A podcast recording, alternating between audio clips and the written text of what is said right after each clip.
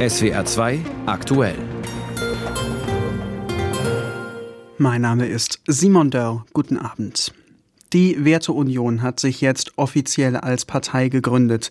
Dazu hören Sie gleich alles, was wir bisher wissen. Außerdem blicken wir auf den Ukraine-Krieg, in dem jetzt die ostukrainische Stadt Avdiivka vom ukrainischen Militär aufgegeben wurde.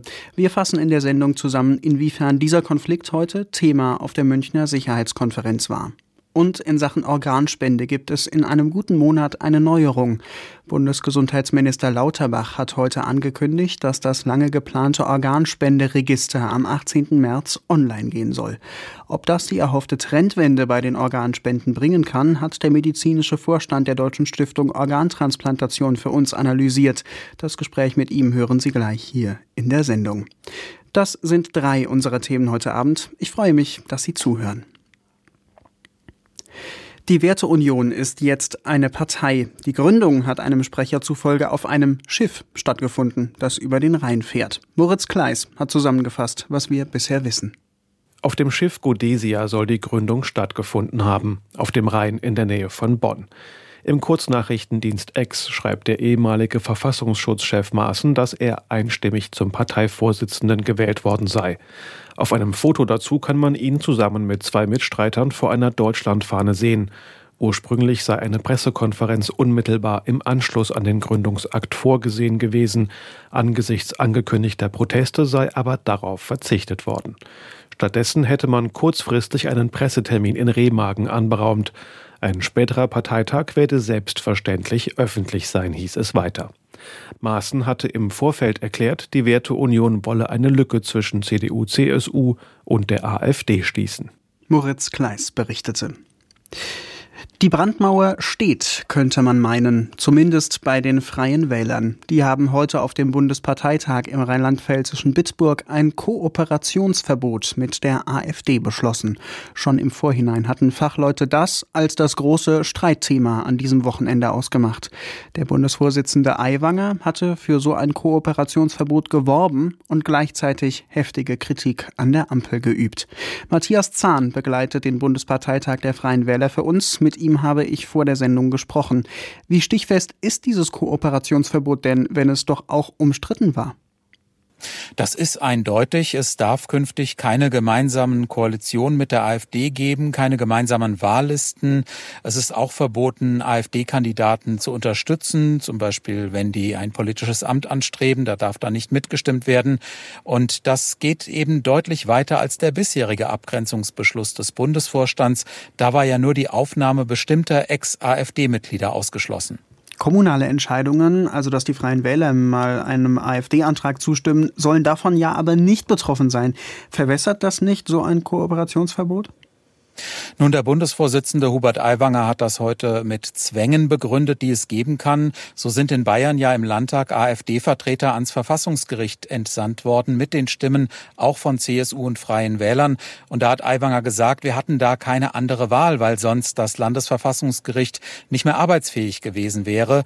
Und ja, er argumentiert eben, solche Zwänge auf Landesebene, da kann man schlecht den Kommunen, den Kommunalvertretern, von denen es ja sehr, sehr viele bei den Freien Wählern Wählern gibt, sagen, dass die bloß nicht mit der AfD stimmen dürfen, sondern Aiwanger hat sich da für Pragmatismus ausgesprochen. Also wenn die AfD einen guten Antrag habe, dann könnten die Freien Wähler hier auch weiterhin zustimmen, unabhängig von diesem jetzt beschlossenen Kooperationsverbot. In Ostdeutschland, in Sachsen, ist sowas schon heute gelebte Praxis. Das hat mir der dortige Vorsitzende des Landesverbands der Freien Wähler bestätigt. Ja, und aus Ostdeutschland und von ostdeutschen Vertretern kam ja auch Gegenwind zu diesem Kooperationsverbot, weil die AfD da ja schon mitunter sehr stark ist. Aber auch vier von sechs rheinland-pfälzischen Landtagsabgeordneten waren dagegen. Wie haben die das denn begründet? Ja, das ist sehr, sehr spannend aus rheinland-pfälzischer Sicht, denn in der Landtagsfraktion ist ja Stefan Wefelscheid in einer herausgehobenen Position. Er hat diesen Antrag für ein AfD-Kooperationsverbot initiiert. Allerdings nicht über seinen Landesvorstand, denn äh, das wäre ja der normale Weg gewesen, sondern er hat das getan über seinen Kreisverband in Koblenz. Und da an diesem Vorgehen stören sich die vier Landtagsabgeordneten, seine Fraktionskollegen. Und da heißt es eben, der Antrag war nicht intern ausreichend kommuniziert. Das war jetzt unausgegoren. Und die sind einfach, ja, sauer auf Wefelscheid, wie er da vorgegangen ist. Und das haben sie ihn heute spüren lassen. Und das ist schon, äh, ja, ein starkes Stück. Wefelscheid selbst sagt, er wüsste jetzt noch gar nichts über die Beweggründe. Man müsse darüber reden. Also das wird die Freie Wählerfraktion im Landtag in den nächsten Tagen noch intensiv beschäftigen. Was war da los und wie angekratzt ist jetzt auch die Stellung vielleicht von Stefan Wefelscheid als parlamentarischer Geschäftsführer? Eine Distanzierung hat einmal mehr gut funktioniert, und zwar von den Grünen. Die sollen raus aus der Bundesregierung, hieß es auf dem Bundesparteitag, wenn es zumindest nach den Freien Wählern geht. Und an Europa gibt es auch viel Kritik. Jetzt ist der Plan, über die Europawahl auch Schwung für die Bundestagswahl mitzunehmen. Kann das unter diesen Umständen klappen? Garantiert ist das nicht. Natürlich haben sich die Freien Wähler hier heute in Bitburg Mut gemacht. Äh, sie haben sich motiviert. Fünf Prozent plus X will Aiwanger erreichen. Aber es wird ja eben auch immer enger im bürgerlich-konservativen Lager zwischen CDU und, Fre und der AfD. Da kommt jetzt die Werteunion dazu und auch das BSW, also das Bündnis von Sarah Wagenknecht, vertritt auch konservative Positionen in der Gesellschaftspolitik. Also da wird es zunehmend eng und ob Aiwangers, ja, urbayerischer Politikstil bundesweit ankommt und ausreichen wird für einen Einzug in den Bundestag, das wird sich auch erst zeigen müssen. Im rheinland-pfälzischen Bitburg hat heute der Bundesparteitag der Freien Wähler stattgefunden. Was dabei herausgekommen ist, habe ich vor der Sendung mit unserem landespolitischen Korrespondenten Matthias Zahn besprochen. Ja, nein, vielleicht. Bisher waren das vor allem die Antwortmöglichkeiten auf handgeschriebene Liebesbriefe. Ab dem 18. März soll man damit eine ähnlich lebensweisende Frage beantworten, und zwar, ob man ein Organ spenden möchte oder nicht. Bundesgesundheitsminister Lauterbach hat nämlich in der Rheinischen Post angekündigt, dass das zentrale Organspenderegister in einem Monat online gehen soll. Dann soll jede und jeder eintragen können, wie er oder sie zu dem Thema steht. Das Ziel? Mehr Spenden und mehr Rechtssicherheit für alle Seiten. Ich habe darüber vor der Sendung mit Axel Ramel gesprochen. Er ist medizinischer Vorstand der Deutschen Stiftung Organtransplantation. Dass es viel zu wenige Spenderinnen und Spender gibt, ist ja schon lange bekannt. Was verändert sich denn aus Ihrer Sicht durch ein Online-Register? Grundsätzlich ist die Idee des Online-Registers ja, dass möglichst viele Bundesbürgerinnen und Bundesbürger ihren Willen bezüglich der Organspende in diesem Register dann auch dokumentieren. Das ist zu begrüßen. Es ist ja unser gemeinsames Ziel, den Willen der Verstorbenen über den Tod hinaus umzusetzen. Aktuell ist es ja leider so, dass in einer Situation der Wille bezüglich der Organspende nicht bekannt ist, sich die Angehörigen in die oder in den Verstorbenen hineinversetzen müssen, um den mutmaßlichen Willen mitzuteilen. Es gibt also eine ganze Reihe von Vorteilen, die so ein Online-Register bringen könnte. Trotzdem handelt es sich ja nach wie vor um eine Entscheidungslösung. Herr Lauterbach bezeichnet das Register jetzt als wichtigen Schritt nach vorne. Das heißt, Sie gehen damit wahrscheinlich, oder? Naja, welchen Effekt das Organ- und Gewebespenderegister in Bezug auf die Entlastung der Angehörigen und vor allem die Zahl der Organspender hat, hängt natürlich in allererster Linie davon ab, wie viele Bundesbürgerinnen und Bundesbürger sich im Register dann tatsächlich registrieren und ihren Willen dokumentieren. International muss ich sagen, sind die Erfahrungen mit solchen Organ- und Gewebespenderegistern leider nicht sehr ermutigend, weil einfach zu wenige diese Chance, ihren Willen zu dokumentieren, auch wirklich nutzen. Es wird eine ganz wichtige Aufgabe sein, hier Aufklärung zu leisten und die Motivation, sich einzutragen, zu fördern. Das heißt, bisher passiert auch weiterhin zu wenig, trotz dieses jetzt angekündigten Online-Registers. Naja, es passiert schon eine ganze Menge. Es sind ja ganz viele Aktivitäten zur Aufklärung der Bevölkerung äh, ja schon unterwegs gewesen. Es ist natürlich eine Menge gemacht, aber wenn Sie es sich betrachten, wir sehen im Fall einer Organspende leider nur bei 15 Prozent der möglichen Organspenderinnen und Organspender tatsächlich einen Organspendeausweis. Das ist viel zu wenig. Jetzt soll dieses Register in gut einem Monat kommen. Herr Lauterbach sagt trotzdem auch, grundsätzlich brauchen wir eine Widerspruchslösung. Das ist ja noch ein weitergehendes Modell. Diese Widerspruchslösung ist bisher an der Kritik von Kirchen und Verbänden gescheitert und außerdem finden sich für so eine Lösung auch im Bundestag keine Mehrheiten. Warum sollte sich das in Zukunft ändern? Na gut, ob sich jetzt aktuell im Bundestag eine Mehrheit finden würde oder nicht, das können wir, glaube ich, nicht beurteilen. Aber äh, was wichtig ist zu wissen, und das gilt ganz grundsätzlich in der Tat, sind die Organspendezahlen in Ländern, die eine Widerspruchslösung haben. Und das sind übrigens in weit die meisten in Europa höher als in Deutschland. Und der besondere Effekt so einer Widerspruchslösung ist, dass die Auseinandersetzung mit dem Thema Organspende gefördert wird und dass das Denken an die Organspende am Lebensende sowohl in der Gesellschaft, aber natürlich insbesondere auch in den Kliniken zur Selbstverständlichkeit wirkt. Wohlgemerkt, es geht um das Denken an die Organspende, keineswegs darum, dass jeder automatisch schon gar nicht gegen seinen Willen Organspender wird. Jetzt haben Sie es ja auch schon angesprochen, dass das Informieren eine wichtige Rolle spielt und das darüber nachdenken. Das ist ja auch eine der Aufgaben, die Sie sich mit der Deutschen Stiftung Organtransplantation selbst gegeben haben. Kommt da jetzt mit dieser Initiative zum Online-Register auch aus der Politik Unterstützung dafür? Ja, wenn das Register ein Erfolg werden soll, das ist ja, glaube ich, aus dem, was ich eben ausgeführt habe, schon deutlich geworden, dann gehört zwingend eine gute Aufklärung dazu. Aufklärung über den Umstand, dass es so ein Register gibt, dass man sich eintragen kann, aber natürlich auch Aufklärung über das Thema Organspende. Und unsere Erfahrung zeigt ganz eindeutig, je besser die Bürgerinnen und Bürger über das Thema Organspende informiert sind, desto leichter fällt ihnen eine Entscheidung und übrigens ganz häufig nach so einer umfassenden Aufklärung zugunsten der Organspende. Trotzdem haben wir ja noch deutlich zu wenige Organspenderinnen und Organspender in Deutschland. Ja, das ist in der Tat bedrückend, vor allen Dingen natürlich für die vielen Patienten auf den Wartelisten, die dringend auf ein lebensrettendes, die Lebensqualität verbesserndes Organ hoffen.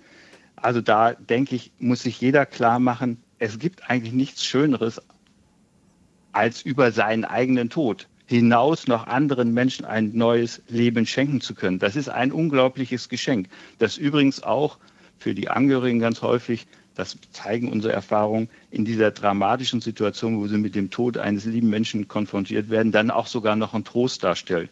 Also das Denken an die Organspende, die Entscheidung dafür, die kann einem selber, glaube ich, auch noch einen positiven Schub geben. In gut einem Monat geht das zentrale Organspenderegister online. Das hat Bundesgesundheitsminister Lauterbach heute in der Rheinischen Post angekündigt.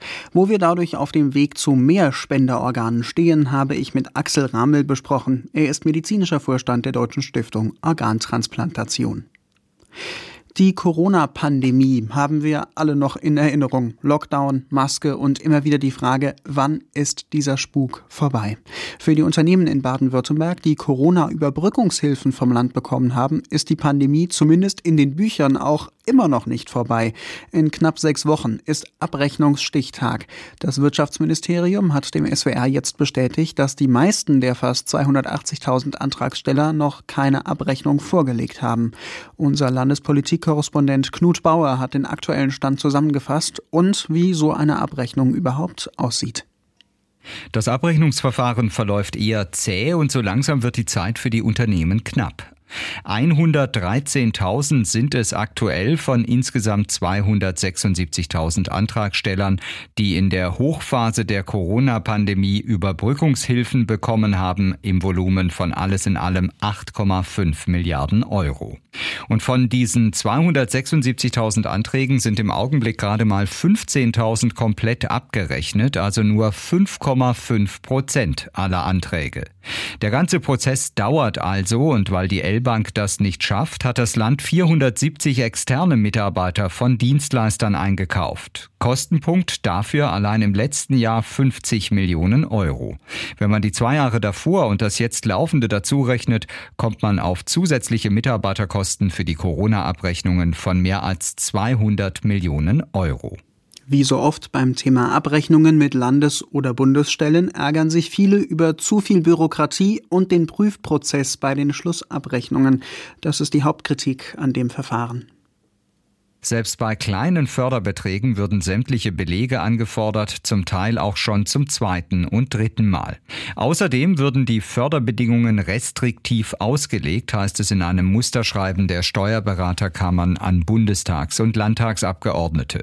Auch der Vorsitzende des Wirtschaftsausschusses im baden-württembergischen Landtag, der FDP-Abgeordnete Schweikert, schließt sich der Kritik an und fordert einfachere Vorgänge und eine schnellere Bearbeitung bei den Corona-Schlussabrechnungen. Regelungen.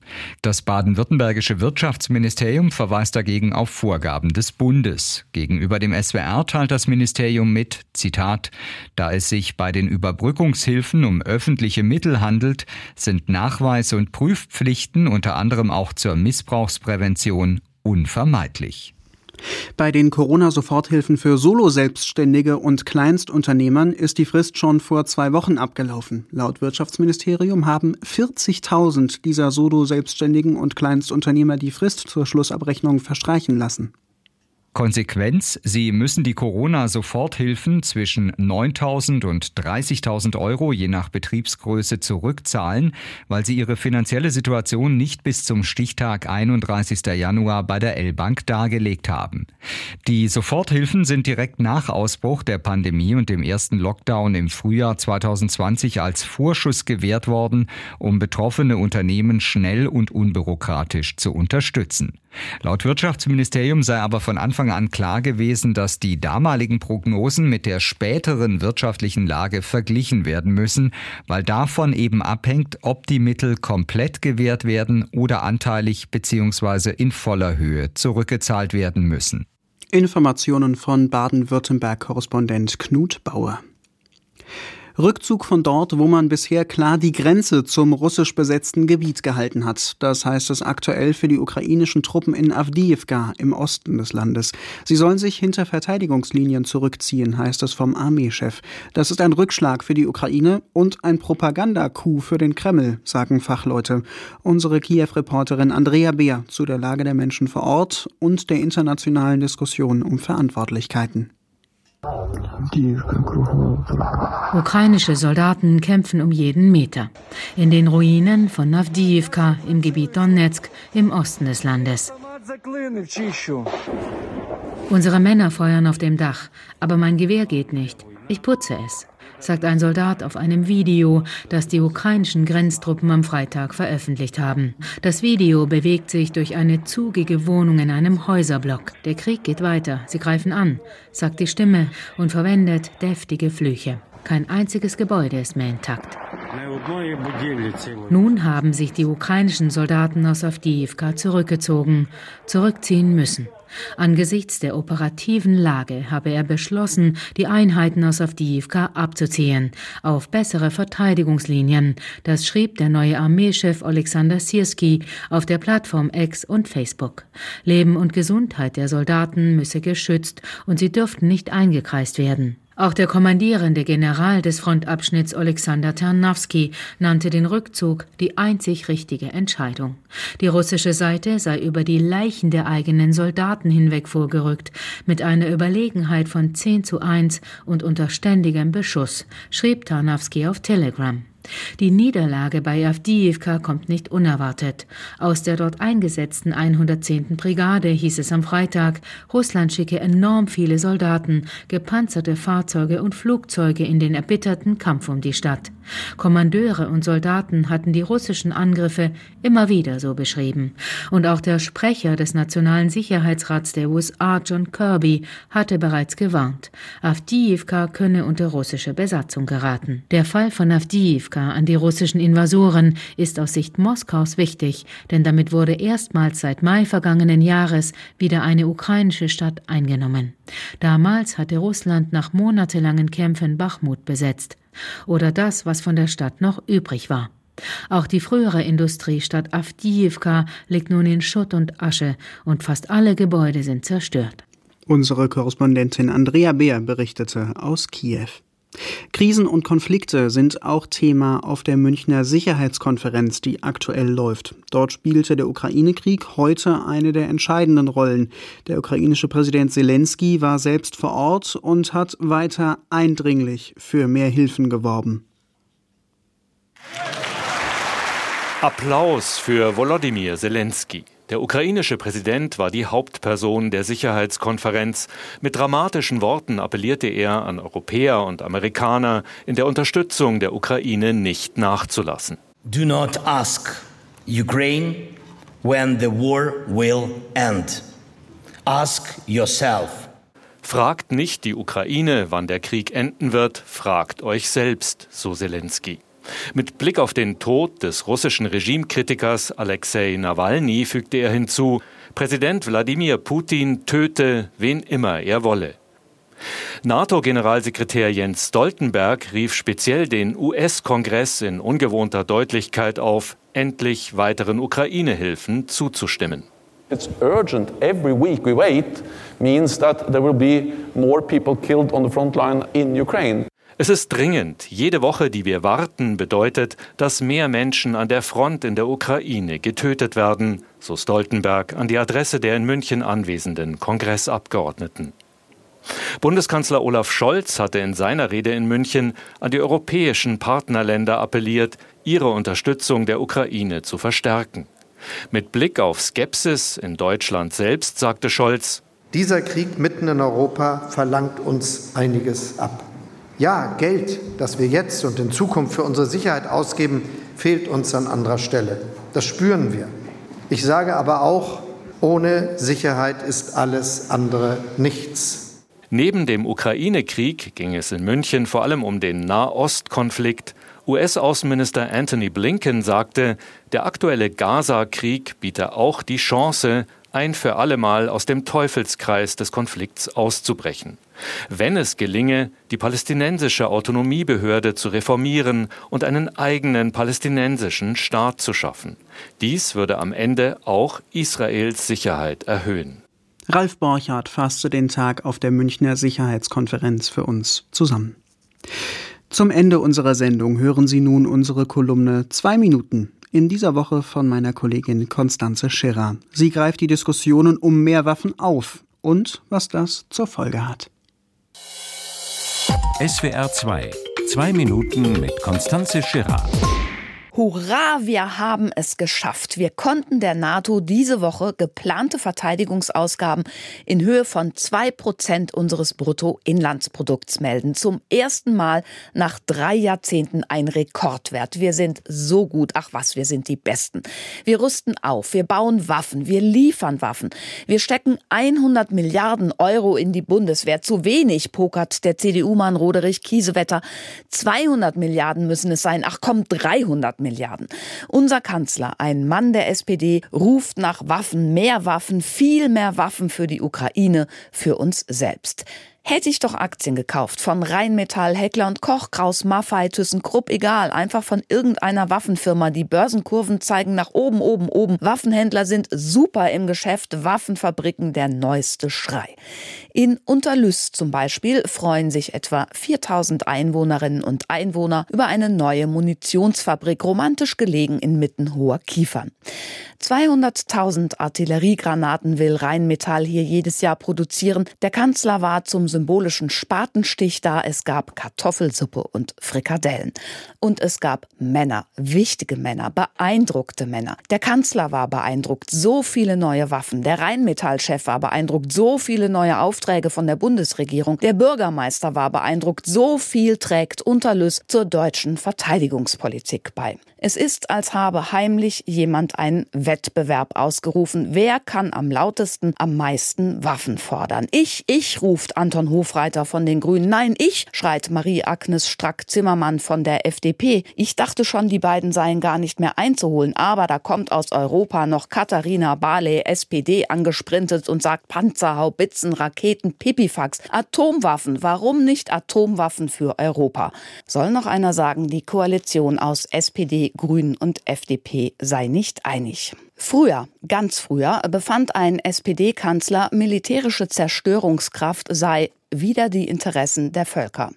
Ein FDP-Außenminister begriff Abrüstung als große Chance. Früher, 2015, hat Toni Hofreiter Waffenlieferungen an die Ukraine ausgeschlossen. Lehnen wir ab, hat er gesagt. Eine militärische Lösung des Konflikts kann es nicht geben, hat er gesagt. Recht hat er gehabt damals. Dann kam ein Krieg in Europa zurück und ein Präsident in den USA kommt vielleicht zurück. Und dann haben sich die Buchstaben verschüttelt und aus Abrüstung wurde Aufrüstung. Richtig? Falsch? Wer darauf über eine jeden Zweifel erhabene Antwort weiß, gewinnt einen Teller Kartoffelsuppe und eine Frikadelle. Das war unsere Kolumne Zwei Minuten in dieser Woche von meiner Kollegin Konstanze Schirrer. Und damit sind wir am Ende der Sendung angekommen. Das war SWR 2 aktuell am Samstagabend. Mein Name ist Simon Dörr. Die Themen heute. Die Werteunion hat sich jetzt offiziell als Partei gegründet. Außerdem haben wir auf den Ukraine-Krieg geblickt, in dem jetzt die ostukrainische Stadt Avdiivka vom ukrainischen Militär aufgegeben wurde. Und in Sachen Organspende gibt es in einem guten Monat eine Neuerung. Bundesgesundheitsminister Lauterbach hat heute angekündigt, dass das lange geplante Organspenderegister am 18. März online geht.